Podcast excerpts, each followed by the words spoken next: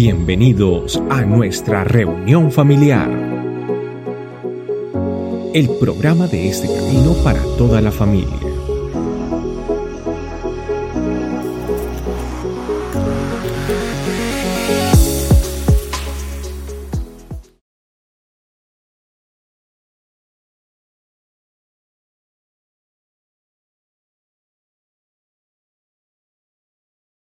Bienvenidos también a los que nos están viendo por Facebook Live o los que nos verán más tarde o lo verán más tarde por YouTube. Bueno familia, sin más yo quiero que nos vayamos a Proverbios capítulo 4 versículo 23, no importa la versión que usted busque, yo voy a leer de la nueva versión internacional 4.23. Para aquellos que me van a preguntar otra vez, Proverbios 4.23. Y para los que me preguntan una cuarta vez, Proverbios 4.23. No, los de la quinta no hay. En Proverbios 4:23 dice, por sobre todas las cosas, cuida tu corazón, porque de él mana la vida. La verdad es que usted y yo lo que más guardamos en nuestra vida no es el corazón. ¿Qué es lo que más guardamos usted y yo en nuestra vida? La billetera, la cuenta, el trabajo. ¿Sí o no? Digámonos la verdad.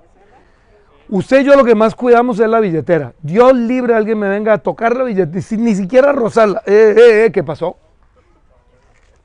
Porque es lo que más guardamos. Pero curiosamente, la Biblia nunca nos dice guarde la billetera, guarde su casa, guarde los poquitos que tienen casa propia y se burlan de los que no tenemos. Guarde su carro, nada, guarde su trabajo, nada. Lo que el Señor sí nos dice es guardemos qué? El corazón y es lo que menos guardamos. Y obviamente cuando la Biblia está hablando del corazón, y esto lo quiero aclarar por si acaso, no se refiere al órgano que bombea la sangre, que ese también deberíamos guardarlo, ¿ah? pero no está hablando de ese.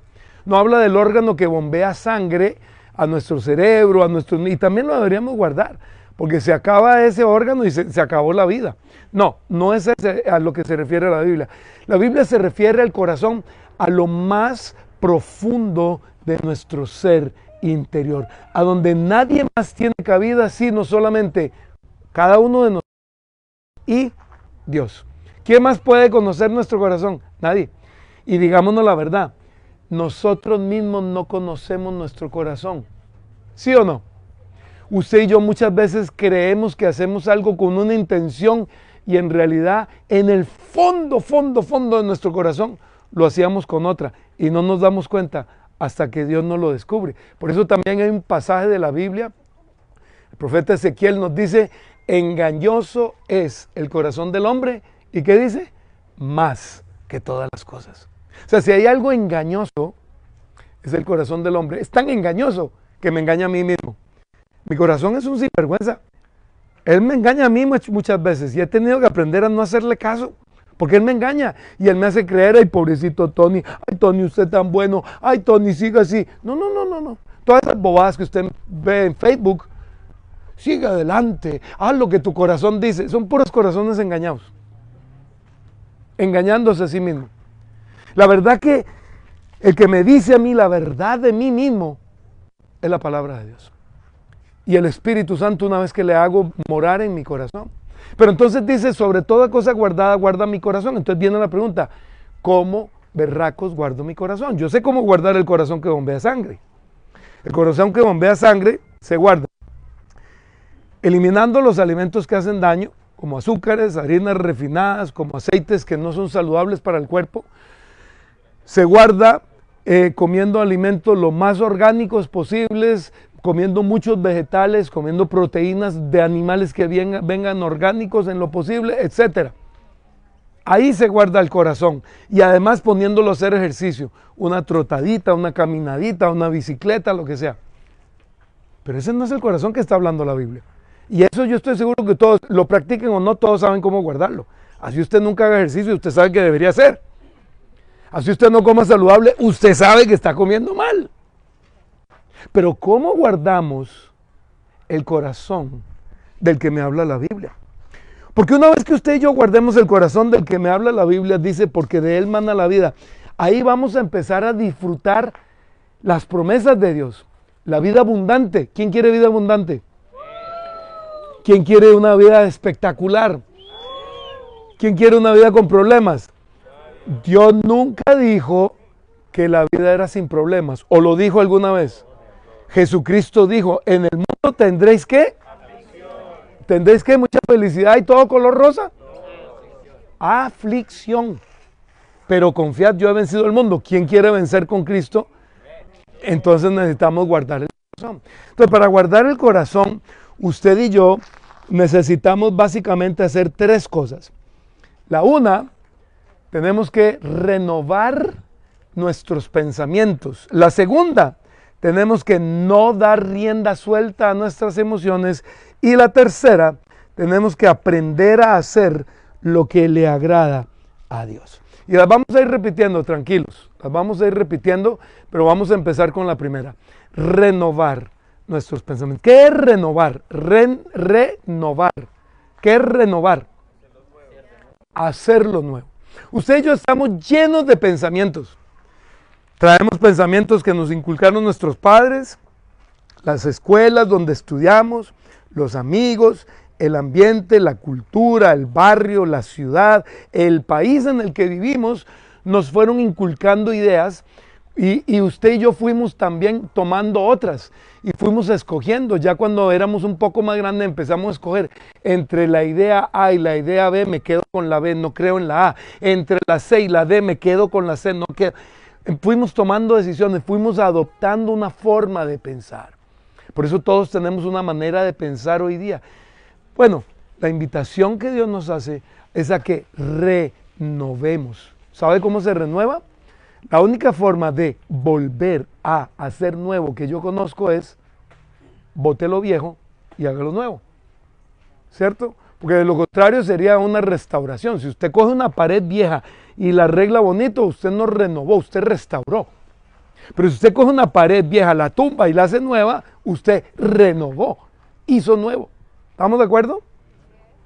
Entonces la única manera es renovar. Vean lo que dice la Biblia. Vámonos a la Biblia otra vez. Romanos capítulo 12, versículo 2. Romanos capítulo 12, versículo 2. No se amolden al mundo actual, sino sean transformados mediante la renovación de su mente.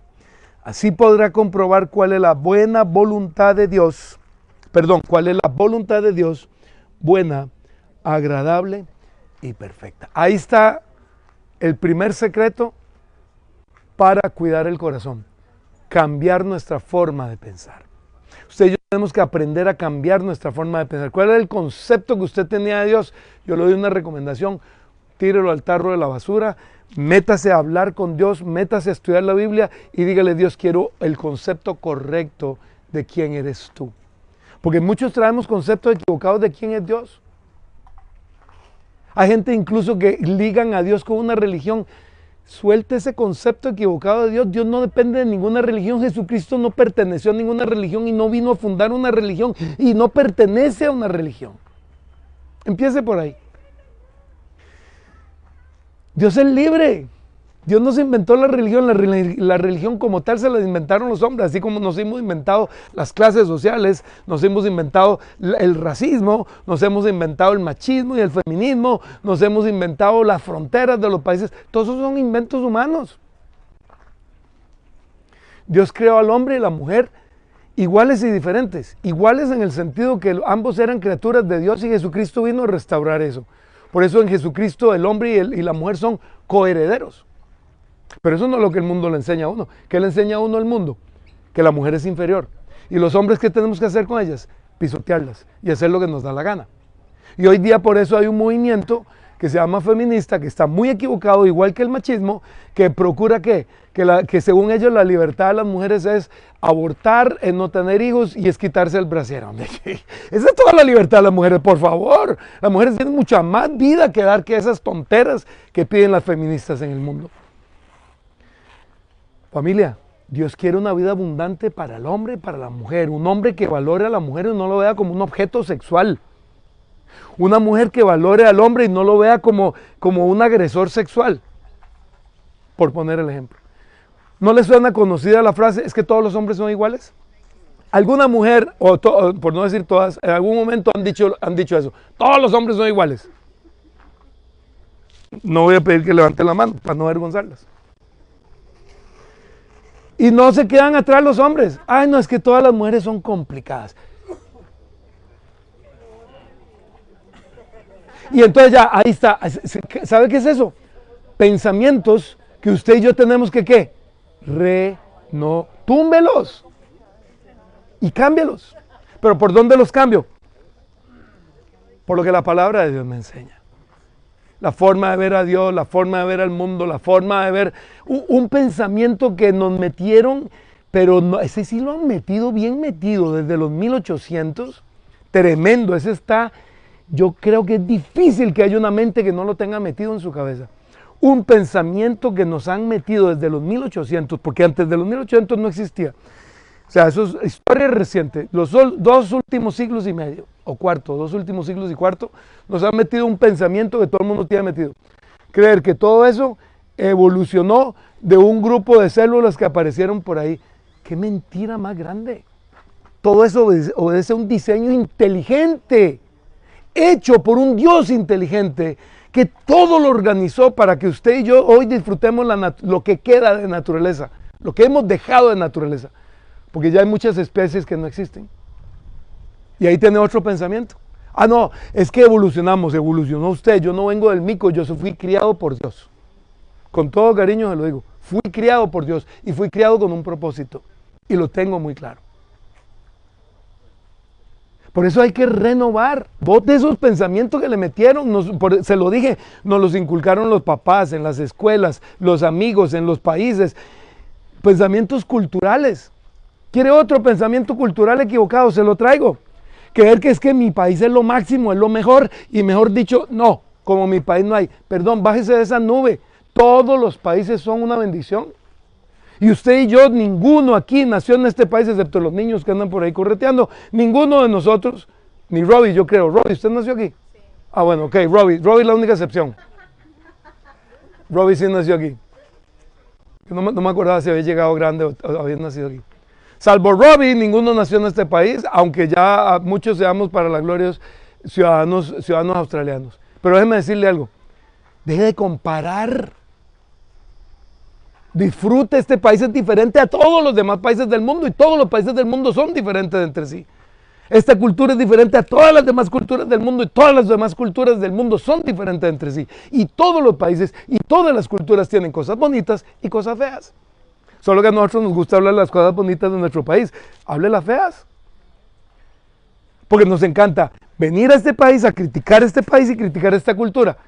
No lo hagamos, familia. Usted va a la casa de, visita y, usted se pone a insultar a la casa. Qué feo que tiene la casa. Qué fea que, fea que la tengan acomodada. Qué comida más fea me dieron. ¿Cierto que usted no hace eso? Entonces, ¿por qué lo hacemos aquí en Australia? ¿Y por qué no somos bendición para esta nación? Porque tenemos la idea de que, no, tengo que exaltar a mi país. No, no, señor, eso no es ser embajador de su país. Y aquí solo hay una cónsul, no hay más. No conozco más. Aquí usted no viene a meternos en los ojos de su país. Usted viene aquí a disfrutar este país, a tomar lo bueno y desechar lo malo. Este esta cultura tiene cosas hermosas. Tómelas. A usted no le encanta llegar y hacer compras solo sin que nadie lo moleste, usted marca todo y se va. ¿Sabe por qué esa cultura existe? Porque todavía se cree en la gente en este país. A mí me encanta esa cultura. Yo quiero esa cultura. No quiero la, cultura del borrachín que hay aquí. Claro, en las madrugadas de los sábados y los viernes usted un poco gente borracha en la ciudad. Esa cultura no la quiero. Porque todas las culturas tienen cosas lindas y cosas feas. Tome lo bueno, deseche lo malo y deje de criticar, deje de juzgar y deje de comparar. ¿Cómo va a comparar esto con aquello y no tiene nada que ver? Eso es como comparar, eso es como comparar a, Andrés con José. Que los dos tienen nariz, el uno se parece.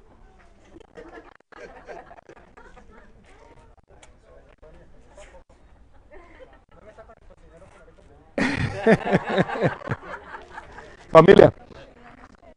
La primera es, ¿cuál es la primera? Renovemos. ¿Usted pensaba algo? Bótelo. Y diga, ¿sabe qué, Señor? Quiero que me dé la correcta manera de pensar. ¿Usted pensaba que el matrimonio, hay gente que se casa, se casa pensando en que voy a preparar esto, esto, esto, por si, por si me divorcio. Si usted se va a casar así, yo le digo, no se case. Porque el matrimonio es para toda la vida. El mundo nos ha hecho creer ahora que el matrimonio es desechable. Y usted inclusive puede tener tres esposas. Ya hay gente que la colecciona. Espérate, aquí está mi álbum de esposas. Mira, esa es la séptima, la última que tú. Usted no me haga caras, que es cierto. Sobre todo en Hollywood. En Hollywood son especialistas de, para tener esposos y esposas por, por mayor. Oiga, no han terminado con una y ya está, ya está con la siguiente. ¿Se han dado cuenta? Y ya anda con la siguiente. Bueno, familia, tenemos que cambiar nuestra manera de pensar, renovarla. Bote los conceptos viejos, equivocados que nos enseñaron mis papás, mis abuelos, los indígenas de mi país, mi cultura, hermoso país, gloria a Dios, pero también me metió conceptos equivocados. Deséchelos y incorporemos los conceptos de la cultura del reino de los cielos, la cultura del cielo que Jesucristo nos trajo. Esa es la nueva cultura que usted y yo tenemos que adoptar hoy día. Segundo, ¿qué tenemos que hacer? No dar rienda suelta a las emociones. Las pobres emociones, a ver, yo les voy a hacer una confesión. Yo por mucho tiempo creí que las, habían emociones malas y habían emociones buenas. Por ejemplo, le pregunto, ¿enojarse es bueno o es malo? Yo creía igual. Pero leyendo con más cuidado la Biblia me he dado cuenta que no es cierto. Dios no pone emociones buenas ni emociones malas. De hecho, todas las emociones que usted y yo tenemos, la gama de emociones, Dios nos las puso cuando nos creó. Y Dios mismo tiene emociones también. Las Escucha lo que le voy a decir. Las emociones en sí no son ni buenas ni malas. ¿Sabe lo que es bueno o malo? Las acciones que usted y yo tomemos sobre las emociones. De tal manera que enojarme no es, malo, no es pecado. Pero lo malo está en que si yo me enojo con Carlos y lo insulto, ahí pequé. No en enojarme, sino en insultarlo. Le pegué, ahí pequé. No en enojarme, sino en pegarle. ¿Estoy explicando, familia? No me crean a mí, la Efesios capítulo 4, versículos 26 y 27. Yo por mucho tiempo me di muy duro porque yo decía, no, es que yo porque tengo esta emoción, yo no debería sentir esto, yo no debería sentir esto. Yo... Hasta que entendí, no, espera un momentico. Tengo que controlar las emociones, sí. Ellas no me pueden controlar a mí, sí. Es correcto, no me deben controlar a mí. Pero lo más importante es que aunque yo sienta una emoción, debo tener mucho cuidado en qué acción voy a tomar respecto de esa emoción. Efesios capítulo, oiga, alguien que espante la mosca o se la coma. Efesios 4, 26, 27. Si se enojan, ¿qué dice? Si se enojan, ¿qué? Pero, si se enojan, no pequen. O sea, si me puedo enojar, claro, pero no peque. ¿Se da cuenta que la emoción del enojo no es pecado? ¿Qué es el pecado? Lo que hago a raíz del enojo. Por eso dice, si se enoja, no peque. Si se enoja, no reaccione mal y termine pecando. No permita que el enojo le dure hasta la puesta del sol, ahí está, no se deje controlar por ella, ni den cabida al diablo. No nos dejemos controlar por las emociones. Ahora, aquí este es el consejo que sí le voy a dar de las emociones. Las emociones no son pecado, ¿está claro? Usted un momento dado se puede sentir triste, no es pecado. Usted en un momento dado se puede sentir con rabia, no es pecado. Usted en un momento dado se puede sentir feliz, no es pecado. El pecado es que a usted le guste empezar a sentirse triste, deprimido, mal, aquí, allá, y entonces se mete una depresión de la berraca hasta que llega el suicidio. ¿Usted qué hizo ahí? Le abrió las puertas al diablo. ¿Y qué dijo el Señor ahí? No le dé cabida al diablo. No le dé cabida al diablo con sus emociones. Nunca. Nunca le demos libertad. A ver, estoy bravo, así es que voy a estar bien bravo y empiezo a reventar todo contra el piso, a insultar. No, eso es justamente lo que Dios me está diciendo, no haga. Entonces, ¿cuál debería ser mi reacción si Carlos, en el, ejemplo de Carlos, que vino a decirme lo que me dijo y por eso le pegué y lo insulté? Porque es que tenía razón, ¿sí o no? Porque ese es el cuento de todos. Es que yo tenía razón. A ver, ¿cuál debería ser mi reacción? Si Carlos viene y me dice algo que me molesta, mi reacción debería ser, ok, espera un momentico. Lo que acaba de decir Carlos me molestó. La verdad, estoy enojado. Entonces, hay varias alternativas. Una, decirle, Carlos, estoy enojado por lo que acabas de decir. si tengo la suficiente calma, le puedo decir, mira, ¿qué es lo que me enoja? Esto y esto. esto. No tengo la suficiente calma, entonces le debería decir, hagamos una cosa, hablamos luego porque no quiero pecar. Hablamos luego. Y luego, cuando esté más tranquilo, hablamos y yo le explico a él por qué me enojé. Pero enojarme no fue pecado. Jesucristo se enojó cuando azotó cuerdas y tiró a los cambistas del templo. Pero él no le pegó a nadie. Él no insultó a nadie. Simplemente le dijo, dejen de convertir la casa de mi padre en una cueva de ladrones. Ese era el enojo de él. ¿Estamos? Entonces, familia, ya tenemos dos. Primero, tengo que qué hacer con los pensamientos. Renovarlos. Y segundo, ¿qué tengo que hacer con las emociones? Controlarlas. Ya sé que no son pecado. Eso es un gran alivio. Por lo menos para mí fue un alivio. No sé si para usted lo sea. Para mí fue un alivio saber que si yo me enojaba no era pecado. Pero tengo que controlarla. Tengo que controlar sobre todo mi reacción frente a eso. Por ejemplo, ¿cuántos no hemos sentido miedo? Muchos. ¿Cuál es la diferencia entre un héroe y un cobarde. La diferencia no es la emoción, los dos sintieron miedo. La diferencia es que el cobarde sintió miedo y dijo, yo huyo y me escondo. En cambio, el héroe que hizo, tengo miedo, pero sabe que voy a enfrentar mi miedo y se echó para adelante. Ahora, yo le recomiendo que usted confronte sus miedos. Venir a este país da mucho miedo. Da miedo el inglés, da miedo el trabajo, da miedo la forma de vida. hay muchos miedos, son normales dejar a la familia en su país de origen, etcétera. Hay muchos miedos. Pero aquí es donde usted y yo tenemos que entonces, ok, confrontemos esos miedos. Y echémoslos para atrás. Y triunfemos en el nombre de Jesús. ¿O alguno de ustedes vino a, a ser derrotado? ¿Alguno vino a ser derrotado a alguien? ¿Alguien, alguien? ¿Vinieron a triunfar? Entonces controlen, aprendamos a controlar las emociones y renovar nuestros pensamientos. Y el tercero, ¿cuál es? ¿Se acuerdan cuál dijimos? Aprendamos a hacer lo que le agrada a Dios. O sea, que nuestras acciones estén siempre basadas en hacer la voluntad de Dios, en agradar a Dios, en hacer la voluntad de Dios. Yo los invito a que vayamos a la Biblia, Gálatas, capítulo 5. Gálatas capítulo 5. En Gálatas capítulo 5 vamos a leer tres versículos, el 16 al 18. Gálatas 5, 16 al 18 dice, por eso les digo, de los guíe en la vida. ¿Quién debo dejar que dirija mi vida? Mis pensamientos, no, eso los tengo que renovar. Mis emociones, no digo guarda, esas no pueden dirigir. ¿A quién debo de dejar que dirija mi vida? ¿A mi esposa o a mi esposo? Lo que dice la Biblia? A, mi amigo, mi amigo, el que, me, que, me, que me hospedó. ¿A quién debo dejar dirigir mi vida? Al Espíritu Santo. Por eso usted y yo tenemos que meternos en una vida de comunión diaria con el Espíritu Santo, estudiando sus escrituras. Sigue diciendo, entonces no se dejarán llevar por los impulsos de la naturaleza pecaminosa. Porque si no, usted y yo vamos a ver como por impulsos. A ver, alguien que me explique la diferencia entre un tren de ferrocarril y un tren de una montaña rusa.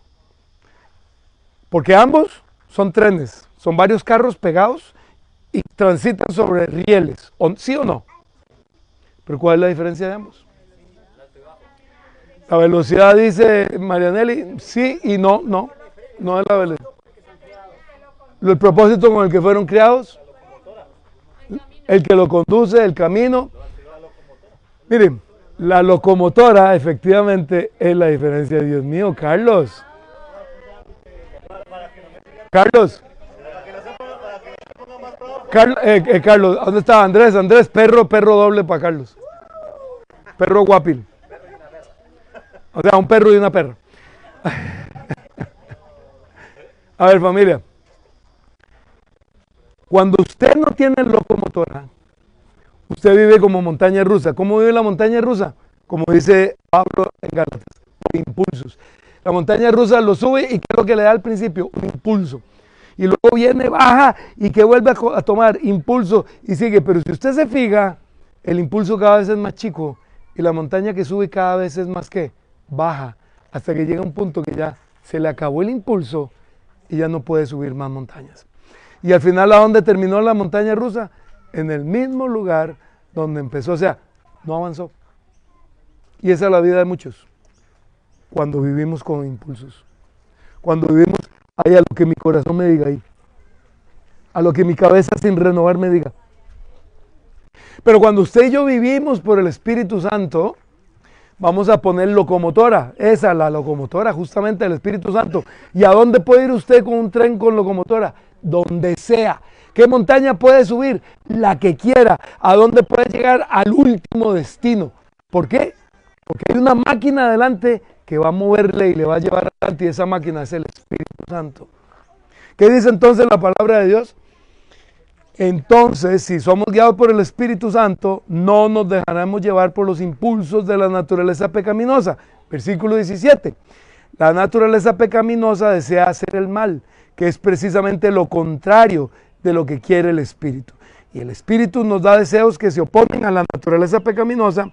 Estas dos fuerzas luchan constantemente entre sí.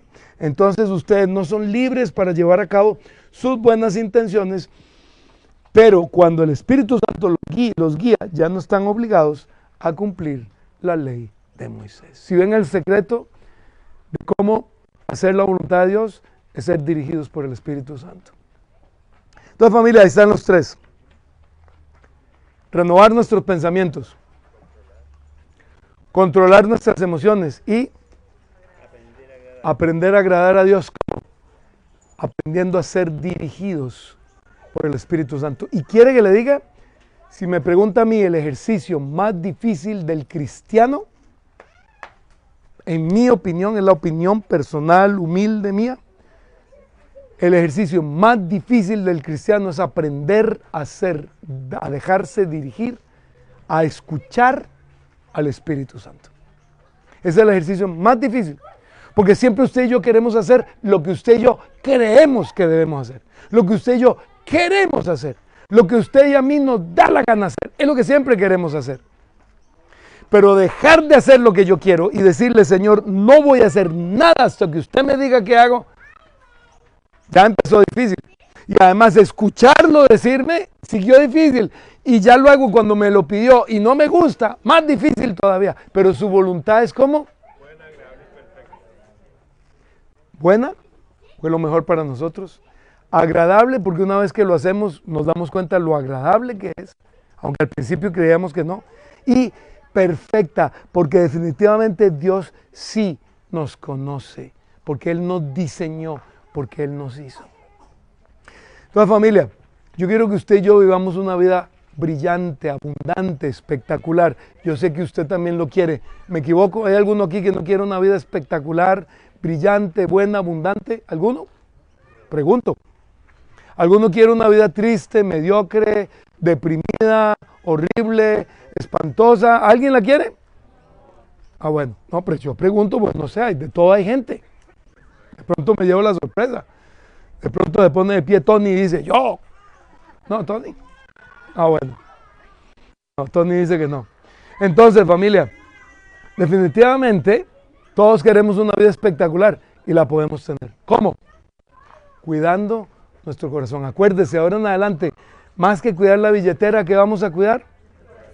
Más que cuidar, cuide su corazón que bombea sangre, pero más que ese, ¿cuál vamos a cuidar? El de adentro, el interno. Más que cuidar el trabajo que vamos a cuidar, el corazón. Por eso Jesús dijo, si algo te es ocasión de caer, ¿qué? Quítalo, echa. Tu trabajo es ocasión de caer, córtalo. Cuida tu corazón. Es mejor cortar con todo aquello que no me deja cuidar el corazón. ¿Y cómo cuido mi corazón? Tres cosas para cuidar mi corazón. ¿Cuáles son? Uno, renovar los pensamientos. Dos, no dar, darles rienda suelta a las emociones. Y tres, buscar tener comunión con el Espíritu Santo para hacer siempre lo que le agrada a Dios. La familia, habiendo dicho eso y habiendo puesto la letra de una canción que se las tengo en inglés, el que no, no ha aprendido inglés todavía, ahí tiene su primer tarea, cuando llegue a la casa va a llegar y la va a poner a traducir por Google. Pero la canción básicamente dice I speak Jesus y lo que quiere decir es que usted y yo tenemos que hablar, aprender a hablar Jesús en todo lado. ¿Está usted, está usted triste? Hable Jesús. ¿Conoce a alguien que está mal? Háblele de Jesús. hay una situación incómoda en su trabajo, hable Jesús. Usted tiene un pensamiento ahí que usted sabe que debe cambiarlo, háblele a Jesús. O sea, hable Jesús, hable Jesús, hablemos Jesús en todo momento. Yo le voy a pedir al pato que la tenga lista, el I Speak Jesus, y le voy a pedir a Carlos que me reciba el iPad porque se estaba calentando ahí con el sol. No, sí, pero todavía no. Y le voy a pedir entonces que Ah, bueno, y la, letra de la canción está ahí en el, en el chat también. Entonces voy a pedir que nos pongamos de pie. Perdón.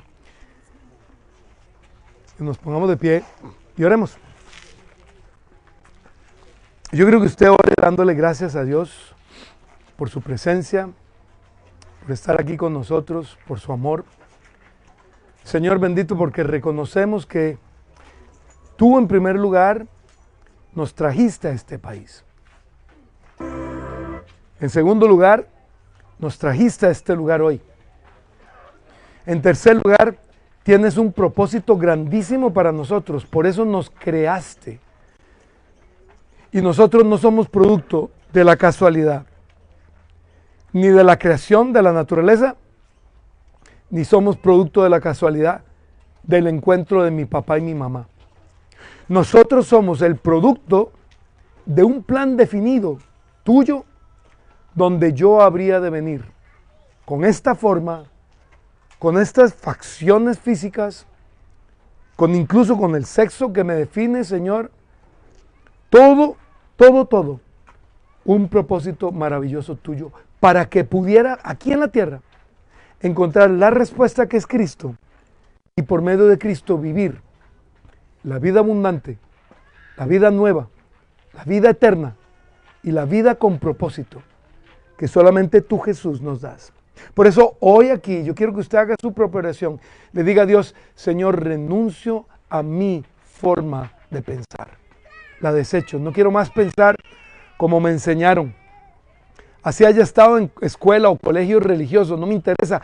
Todo lo desecho. Quiero empezar una nueva forma de pensar inspirado en mi comunión contigo, Espíritu Santo, y tu palabra.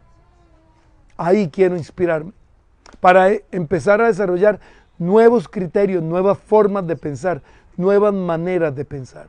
También vengo, Señor, a darte gracias por las emociones, porque las emociones son parte de mi vida y son parte importante de la vida de todo ser humano.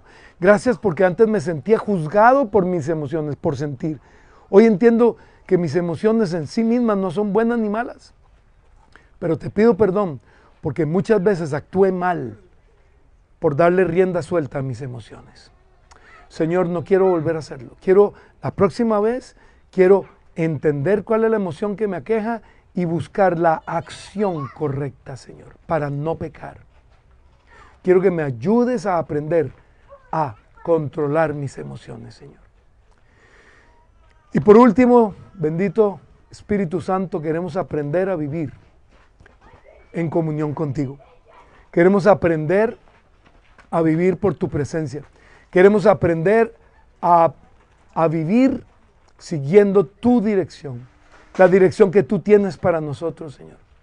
Es lo que queremos aprender. Queremos aprender a escucharte. Queremos aprender a ser sensibles a tu voz. Queremos aprender a seguirte. Queremos aprender a hacer tu voluntad, a agradarte. Porque tu voluntad es buena, es agradable y es perfecta, Señor. Por eso hoy aquí estamos, Señor, diciéndote, queremos cuidar nuestro corazón, queremos aprender a hacerlo, para vivir esa vida abundante, esa vida, ver la gloria de Dios en nuestra vida a cada paso. Y si usted nunca había tomado la decisión de entregar su vida a Jesús, hoy es el día y yo lo invito a que lo haga ahora. y abra su boca y le diga, Jesús, te abro la puerta de mi corazón. Te necesito. Por eso te la abro. Porque reconozco que necesito al Creador en mi corazón. Al Dios eterno, soberano, único, todopoderoso y glorioso en mi vida. Te necesito en mi vida, Dios. Por eso te abro la puerta de mi corazón. Te abro mi vida entera Quiero que tú hagas tu voluntad en mí. Quiero que siempre en mi vida se haga tu voluntad. Quiero que envíes a tu Santo Espíritu a morar en mí para ser dirigido por Él el resto de la vida que me queda aquí en esta tierra.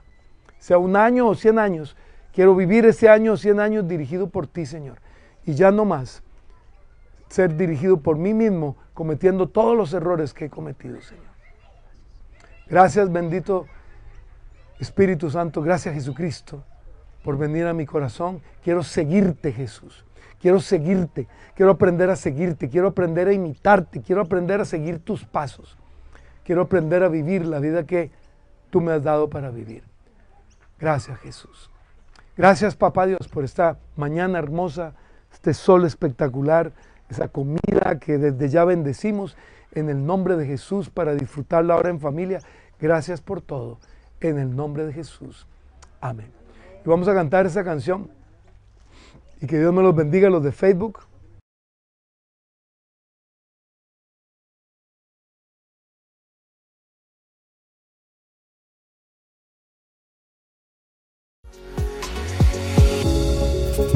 Gracias por acompañarnos. Aquí, en este camino, estamos para servirte. Suscríbete a nuestro canal y déjanos tu comentario.